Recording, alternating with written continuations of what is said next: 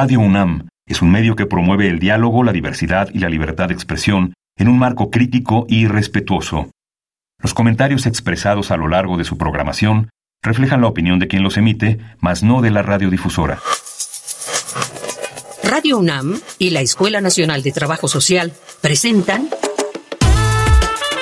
Vida cotidiana, sociedad en movimiento.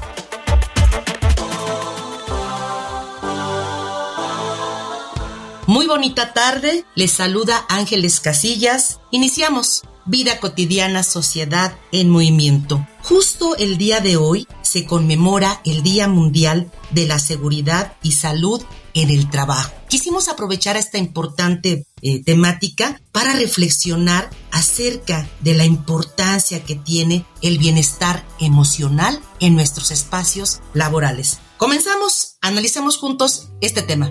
Facebook, Escuela Nacional de Trabajo Social, ENTS, UNAM. Twitter, arroba ENTS UNAM Oficial. Instagram, ENTS UNAM Oficial. thank you Un trabajo puede ser muchas cosas. Una oportunidad de realización personal y profesional, una forma de autovaloración, un espacio para la convivencia y la sociabilización, o un camino para cumplir metas. Sin embargo, para una enorme mayoría de la población, el trabajo es solo un medio para subsistir en un sistema basado en líneas de producción. Y esto se debe a que hay una preocupante cantidad de trabajos que no ofrecen estabilidad emocional a sus trabajadores. Falta de seguridad social, ausencia de seguros de desempleo, horarios laborales poco claros o inexistentes y pagos muy por debajo de la necesidad media son solo la punta del iceberg de un problema que, como sociedad, se ha dejado crecer demasiado, al grado de que en algunos lugares las jerarquías de producción se han convertido en una forma de ejercer el poder sobre trabajadores vulnerados y por consiguiente el ambiente laboral se hace desagradable e insostenible. Por eso hoy, en Vida Cotidiana, Sociedad en Movimiento, hablaremos sobre bienestar emocional en el espacio laboral con la maestra Miriam Ávila Uribe, docente del Sistema Universidad Abierta y Educación a Distancia de la Escuela Nacional de Trabajo Social y capacitadora del Centro de Educación Continua de la Escuela Nacional de Trabajo Social. Ya está con nosotros nuestra invitada, maestra Miriam Ávila Uribe. Bonita tarde, bienvenida al programa. Muchísimas gracias por la invitación. Es un placer para mí poder compartir con ustedes este tema que en lo personal me parece tan relevante para la productividad. Muchas gracias. Al contrario, maestra, vamos a iniciar eh, como a manera de contextualizar el tema. ¿Qué es esto que llamamos bienestar emocional?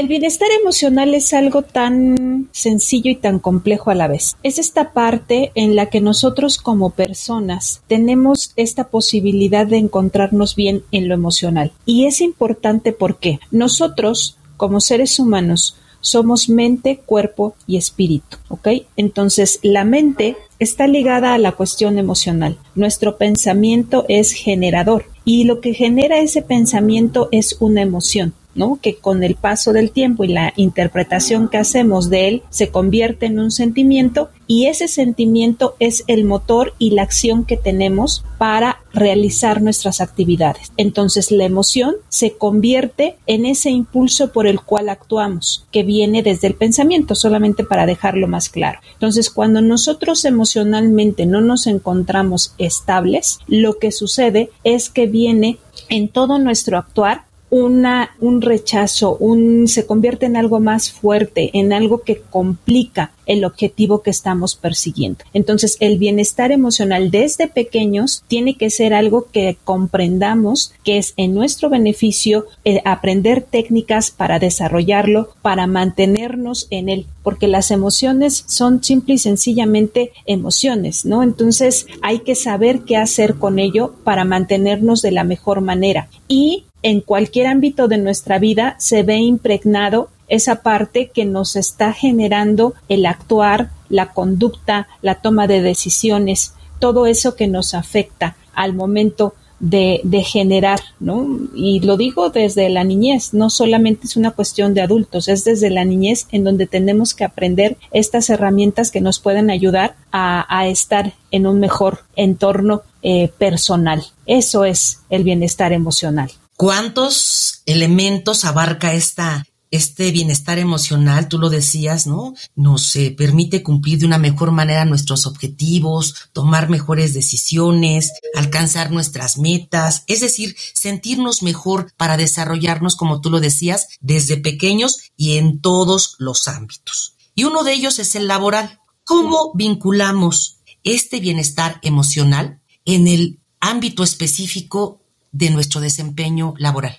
Mm, básicamente, cuando nosotros estamos dentro de un entorno laboral, estamos como en nuestra segunda casa, ¿no? Pasamos muchas horas eh, de nuestra vida en dicho entorno eh, gestionamos muchas emociones, tomamos muchas decisiones en ese entorno. Entonces es muy importante que nos demos cuenta cómo nos sentimos en ese lugar. Aquí vamos a hablar del clima laboral, ¿no? De todo lo que es esta parte. Hablamos eh, que el clima abarca el espacio físico, las relaciones interpersonales, el liderazgo, la comunicación, el reconocimiento, todo esto que es, ¿no? Esta parte del ambiente que tenemos. Eso de manera directa nos afecta, ¿no? Nos afecta porque al final de cuentas nosotros somos, eh, absorbemos los ambientes, nos hacemos, nos integramos a los ambientes, es parte de nuestra naturaleza. Entonces, al absorber ese ambiente, si el ambiente es hostil, si hay una mala relación con los compañeros de trabajo,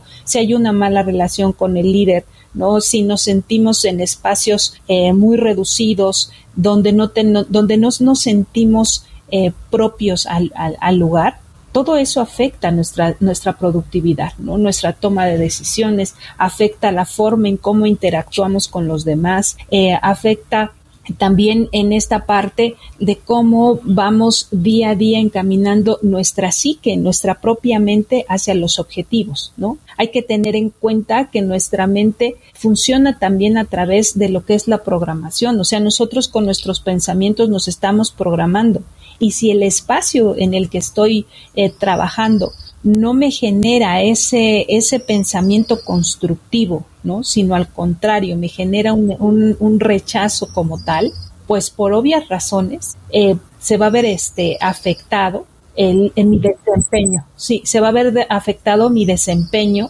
y pues obviamente eh, empiezo en un estrés, ¿no? Y pueden ser situaciones diversas como el sentirme presionado en exceso, como el tener una mala comunicación con los compañeros de trabajo, como eh, hay trabajos, por ejemplo, como el de un policía, donde el riesgo está constantemente, trabajos donde se hay entornos complicados eh, como las cuestiones de, de salud, ¿no? Las salas de urgencia, todos esos lugares, por el simple hecho de lo que se realiza en ello, pues ya hay, ya hay cierto estrés, ¿no? Entonces, el estrés no es malo. El estrés eh, nos lleva a un pico sano de estar en alerta, pero el problema es cuando se convierte en algo crónico. Y al convertirse en algo crónico por el mismo entorno en el que estoy trabajando, es donde nuestra posibilidad de resolver se disminuye porque se ve afectado todo mi cuerpo. Hablemos del cortisol y de otros neurotransmisores que se generan en momentos de estrés y que tienen hasta un costo en la salud de las personas que están que vaya, que están en esos entornos, ¿no? Por eso es tan importante hablar de estos temas, tenerlo en consideración, porque no son mínimos, ¿no? Realmente no solamente es la afectación de la productividad que se busca en todos los espacios laborales, sino también la calidad de vida que hay en, en las personas, ¿no? Que eso también es algo tremendamente importante y donde todos debemos de tener una conciencia clara de qué es lo que nos está sucediendo al momento de interactuar en dichos espacios. Vamos a abonar, además de los datos que nos estás compartiendo, con otras estadísticas acerca de eh, cómo se identifica el bienestar emocional en el ámbito laboral en nuestro país. Vamos a una infografía social. Infografía social.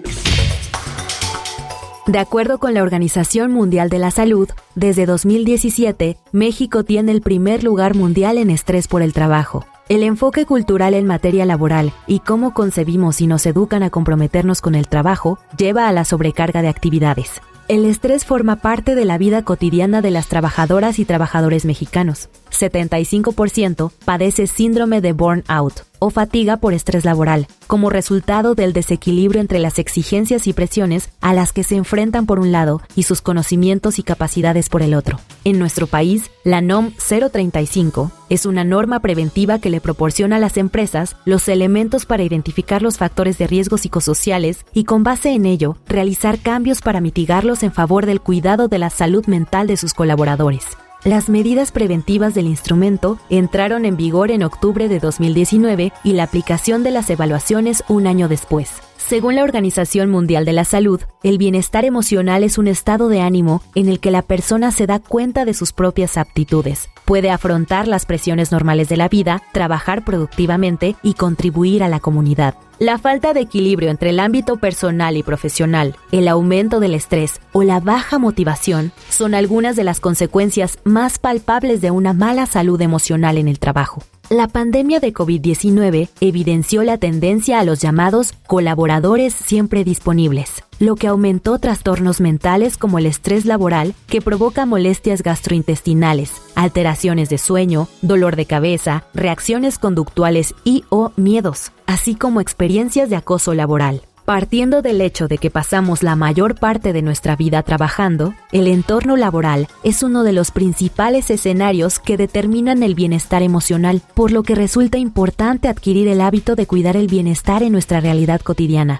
A mayor bienestar emocional, habrá un mayor nivel de productividad, es una relación directa y positiva. Cuando las organizaciones permiten que sus trabajadoras y trabajadores tengan un balance de vida a través de herramientas necesarias para su capacitación y desarrollo profesional y personal, logran que se sientan más dispuestos y comprometidos y por lo tanto obtengan mejores resultados. Facebook, Escuela Nacional de Trabajo Social, ENTS, UNAM. Twitter, arroba ENTS, UNAM Oficial. Instagram, ENTS UNAM Oficial. Maestra, ya nos comentabas algunos de los factores, ¿no? Que pueden alterar este bienestar. Eh, ¿Qué opinas acerca de un factor que puede estar presente en nuestra población mexicana y que tiene que ver con esta, digamos, poca motivación que se llega a dar por los salarios bajos o por la lejanía de los lugares donde se desarrolla la actividad que, que cotidianamente compartimos? Esto es muy importante, ¿no? México tenemos una problemática económica muy fuerte que se ve reflejada en, como bien lo mencionas, en la parte de los salarios y también las distancias, ¿no? Las distancias que se recorren para llegar al lugar del trabajo. Alguien dice, empiezo a trabajar a las 8 de la mañana, no, esa persona empieza a generar estos pensamientos, este estrés, todo esto desde las 5 de la mañana que se despierta, ¿no? El hecho de tener que llegar temprano, una hora, todo eso eh, va generando esta parte que tenemos que aprender a manejar. ¿No? Aquí la cuestión no solamente es eh, lo complicado que puedan ser estos dos aspectos, sino cómo la persona lo interpreta. Ahí es donde recae básicamente la importancia. Hay para quien el hecho de ir a trabajar y viajar dos horas en el transporte colectivo no implica algo tan grave. ¿Por qué? Porque encuentra la motivación el, placer, el amor por lo que está haciendo. Hay para quien esas dos horas implica completamente un desgaste emocional impresionante porque al momento de llegar al lugar de trabajo se encuentra con, con malas relaciones, con una interpretación muy negativa de lo que está haciendo, simplemente no le gusta su trabajo, ¿no? Entonces, aquí hay que recalcar esa parte. Podemos estar eh, con distancias muy largas, a lo mejor con unos sueldos que no son los deseados, no todos queremos ganar siempre un poco más de dinero pero lo importante es cómo lo interpretamos, cómo trabajamos esa parte en nosotros para que se haga más llevadero el momento, esas, situaciones. La motivación, ¿no? Hay que tenerlo bien claro. La motivación no siempre viene de afuera. La motivación también es algo que yo como individuo tengo que trabajar en mí, ¿no? Para poder realmente enfrentar aquellas situaciones que, que se me van presentando al día a día. No eh, eh, es algo propio cuando yo entiendo esto, ¿no? Empiezo a trabajar en mí, no, no, solamente recae en la cuestión de mis jefes, ¿no? O de la institución para la que laboro, sino es algo personal. Y esto va muy ligado también con esto que llamamos el autoestima, ¿no? El amor propio y el responsabilizarme también por la calidad de vida que quiero tener. ¿Qué es lo que necesito también trabajar en mí para poder estar bien? Porque las situaciones ahí están, ¿no? Eh, la falta de, de, la, tal vez de la viabilidad del transporte, de los tiempos, de la de lo económico, ¿no? De las malas relaciones, pero también hay que empezar a trabajar estas cuestiones, ¿no? Hacerme responsable de lo que estoy generando en mis propios entornos. ¿no? Yo soy parte de, ¿no? Yo no solamente soy alguien que llega y se incrusta y absorbe lo que tiene el ambiente, soy generador de ese ambiente. ¿no? Por eso es lo importante de que trabajemos en nosotros mismos para poder modificar esa interpretación que hacemos. Recordemos que la realidad es algo completamente subjetivo. Lo que para mí puede ser algo importante, tal vez para ti, Ángeles, no lo sea, ¿no? Entonces, ahí recae la posibilidad de transformar desde lo personal y generarnos también nuestro propio espacio. Claro, esto eh, eh, eh, nuestro propio espacio y nuestro propio bienestar. Esto me queda claro que es un trabajo en conjunto. La institución también tiene que poner esta parte, esta semilla para que se genere este propio bienestar. ¿Cómo? Hay algunas estrategias, las estaremos hablando. Pero también es importante que la gente tenga conciencia de su propia calidad de vida, ¿no? De lo que hace con, con su propia calidad de vida. Eso, eso para mí es fundamental. ¿No? El bienestar es propio, es, es de mí para mí. Entonces, sea cual sea la situación, siempre hay una posibilidad de trabajar y de encontrar esa pequeña motivación, eso que me hace falta para dar lo mejor de mí, en el entendimiento que es algo que yo estoy generándome. ¿no? Eso creo que es vital. Me hace pensar esto último que señalas, maestra, y me viene a la mente inmediatamente el hecho, porque existe, de personas que tienen, digamos, una remuneración económica solvente, o sea, podemos decir que un buen salario, pero por alguna circunstancia esta parte de, de, la cuestión, digamos, afectiva, comunicacional, de relaciones, está con muchos déficits y entonces tampoco la persona se siente motivada para trabajar, no obstante que la paga sea, pues, buena. Así es, así es. Es que tiene mucho que ver cómo cómo interpretamos la vida, ¿no? O sea, el bienestar emocional es algo personal, sí me influye en muchos aspectos, sí, pero, pero tiene que ver con un trabajo propio.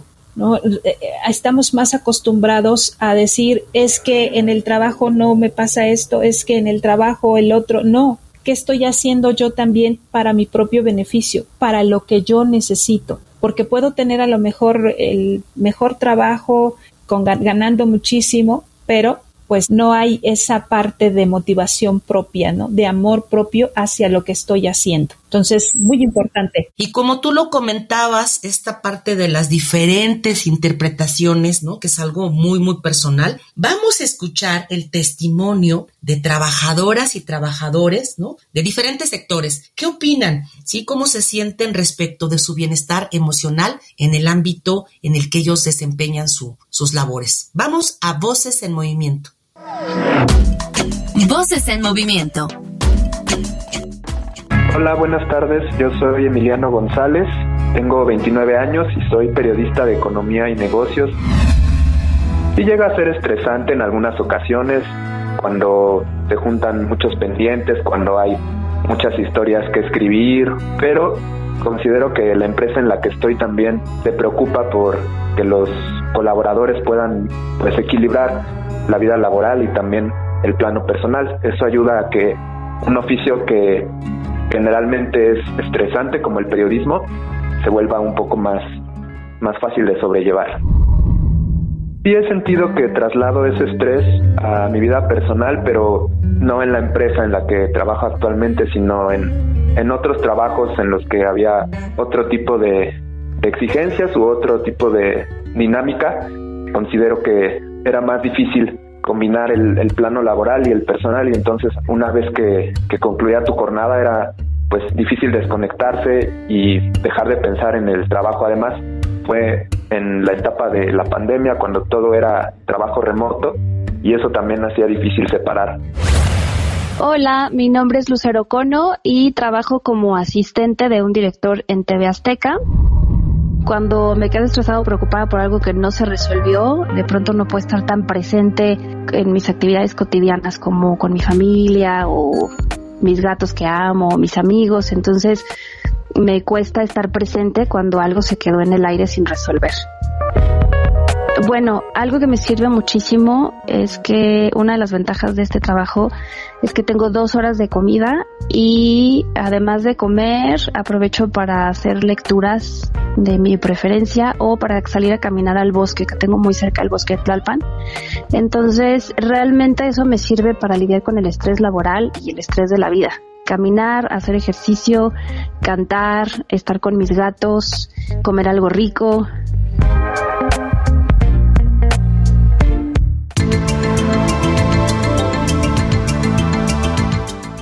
de, estos testimonios nos comentaba nuestra invitada acerca de, digamos, como el posicionamiento, el papel, la voluntad que pueden llegar y que deben tener nuestros jefes, nuestras jefas, ¿no? Para generar también desde arriba condiciones que nos permitan desarrollar un mejor espacio laboral, un mejor entorno. ¿Cuál sería alguna de las responsabilidades, por así decirlo, que deben de tener estas personas que de alguna manera fungen como líderes, maestra? Mira, hay una cuestión que tiene que ser primordial, es la comunicación. Cuando no hay comunicación, la mente genera una incertidumbre impresionante, ¿no? Lo vivimos ahora al inicio de la pandemia, no había, no había comunicación, no sabían cómo actuar la gente del sector salud, entonces la incertidumbre, la incertidumbre mata, ¿no? Entonces, la primera recomendación es comunicar. En los momentos de crisis, tanto en los momentos venideros, ¿no? En los momentos tranquilos, siempre tener una comunicación directa con tu equipo de trabajo, saber hacia dónde se dirigen, qué es lo que esperas de ellos, darle certeza. Eso es muy importante. Cuando la gente sabe qué es lo que se espera, tiene esta brújula, sabe hacia dónde dirigirse. El segundo aspecto es la consideración del riesgo, ¿no? Y de la, y de la parte emocional que genera el trabajo que se está desempeñando, ¿ok? Considerarlo para el manejo de horarios, para generar estrategias que permitan también la liberación del estrés. Estoy hablando y se lleva ya a cabo en algunas instituciones clases de yoga, ¿no? Meditación, todo eso que ayuda a la liberación emocional y a, controlar la mente, ¿no? A tener esta cuestión de ese acercamiento con la esencia, con el yo. También es muy importante que se reconozca cuál es la relación interpersonal que hay en los equipos de trabajo y si es necesario hacer una modificación, algún movimiento de personal para mejorar ese ambiente, ¿no? Porque siempre puede haber gente que sea negativa, ¿no? Que su, que su propia eh, forma de comportarse dentro de los entornos no sea tan favorable. Tener esa posibilidad, esa visión y generar estrategias con recursos humanos para poder modificar el ambiente laboral. Muy importante también darnos cuenta cuáles son estos espacios. ¿no? El espacio eh, físico tiene mucho que ver. Eh, había un caso que me, fue muy, se me quedó muy grabado, una chica eh, trabajadora social en un hospital de urgencias de Iztapalapa, su cubículo era apenas de un metro, ¿no? La chica traía un estrés impresionante cuando estuvo tomando sesiones para, para trabajarlo, ¿no? Y decía es que además del, del estrés que genera todo mi ambiente por los enfermos, por los heridos, por todos los que llegan, entrar a mi espacio es sentir que me estoy ahogando. Entonces el espacio en su psique tenía una calidad que para ella era, no le permitía desarrollarse bien. Entonces una de las, de las situaciones que se hicieron para mejorar eh, la calidad de lo que ella estaba viviendo es abrir el espacio, ¿no? Eh, que ella también se sintiera segura dentro de su espacio, no invadida. Entonces, todo eso son recomendaciones que se pueden, eh, que se pueden realizar, ¿no? Pero sobre todo tener en consideración que estamos trabajando con personas. No son números, ¿no? Son personas que el día al día están dejando una parte de sí en el trabajo, que hay que escucharlas, que hay que atender eh, cuáles son esas, esas inquietudes que pueden estar teniendo, ¿no? y sobre todo darnos cuenta qué estrategia. Muchas de las ocasiones, por ejemplo, hay frecuencias de música, el 432 GHz, que es una frecuencia que relaja, que, que armoniza. Y con el simple hecho de tener ese espacio con música ya ayuda al manejo de lo que estoy sintiendo, ¿no? Ya hay una relajación por parte de eso. Entonces, en nosotros como personas están todas las posibilidades que, necesitamos, siempre y cuando, como se los decía al principio, hay que comunicar qué es lo que está pasando, tanto del lado de los jefes, de los líderes, ¿no? Como del lado de las personas que están trabajando, que dependen, ¿no? Un líder tiene que escuchar, pero también las personas que trabajan para él tienen que escuchar tienen que comunicarse y siempre buscar una comunicación asertiva, ¿no? Que sea clara, concisa, precisa, que no divague, que permita realmente que nos comprendamos, que entendamos qué es lo que estamos necesitando como equipos de trabajo y tener muy claro, ¿no? Que todo lo, lo laboral, lo personal, somos un ser integral, todo nos afecta y que siempre, siempre, siempre necesitamos del otro, ¿no? Tener esa consideración para poder generar espacios de trabajo productivos y saludables, muy, muy saludables, ¿no? En lo emocional, en lo, en lo físico, ¿no? Y por qué no decirlo, generar también estrategias que permitan eh, levantar estos, estos niveles de, de productividad, pero desde una cuestión que sea equiparable, sana y disfrutable para todos los que pertenecen a ese entorno. Gracias. Qué importante esto que señalas de una comunicación, ¿no? Eh, pues oportuna, respetuosa, directa. Vamos a concluir nuestro programa, no sin antes agradecerte, maestra Miriam Ávila Uribe, el que hayas compartido esto tan importante. Ojalá que sea un medio para sensibilizar a quienes nos dirigen en todos los espacios laborales para generar mejores condiciones laborales. Eso va a redundar siempre en mayor productividad. Y pedirte, maestra, como cierre del programa, ¿sí? ¿Qué se espera en la conmemoración de este día? Y con ese mensaje, ¿sí? ¿Qué se espera de la sociedad? Con ese mensaje cerramos nuestro programa. Yo creo que lo que necesitamos trabajar como sociedad es esta comprensión de que somos seres integrales y somos uno. Nosotros creamos nuestros propios espacios, creamos eh, nuestros entornos. Estamos en una sociedad en crisis porque hemos dejado de voltear a vernos hacia adentro, ¿no? y hemos dejado de ver al otro. Yo considero que lo más importante es recobrar esta parte, sensibilizarnos como tú bien lo, mencionabas, ¿no? Y generar lo que realmente necesitamos, que es, aparte de la comunicación, la empatía, el respeto y la consideración por el otro. Porque eso que doy es exactamente lo mismo que yo me estoy dando. Entonces hay que recobrar esa parte y pues aceptar simple y sencillamente que somos parte de un todo y que en esa parte de un todo compartimos absolutamente. Muchísimas gracias por la invitación. Agradezco profundamente todo el apoyo para la realización de este programa y sobre todo me siento muy honrada de poder compartir este mensaje. Gracias. Al contrario, maestra, muchísimas gracias por este excelente y oportuno cierre, ¿no? Que nos invita a reconfigurarnos como personas, no solamente en el ámbito laboral, sino en, nos sirve para, para todo. Quiero agradecer a quienes hacen posible en producción nuestro programa, antes de despedirme, José Luis Tula, nuestro productor, la información que prepara Carolina Cortés, Mario Conde, Carla Angélica Tobar, la coordinación de la licenciada Roxana Medina, pero saben que en especial siempre agradezco a todas las personas que nos están escuchando y que lo hacen y que nos siguen cada viernes. Yo soy Ángeles Casillas, me despido confiando en que podamos coincidir en nuestra siguiente emisión. Hagan un excelente fin de semana. Vida cotidiana, sociedad en movimiento. Es una coproducción entre Radio UNAM y la Escuela Nacional de Trabajo Social.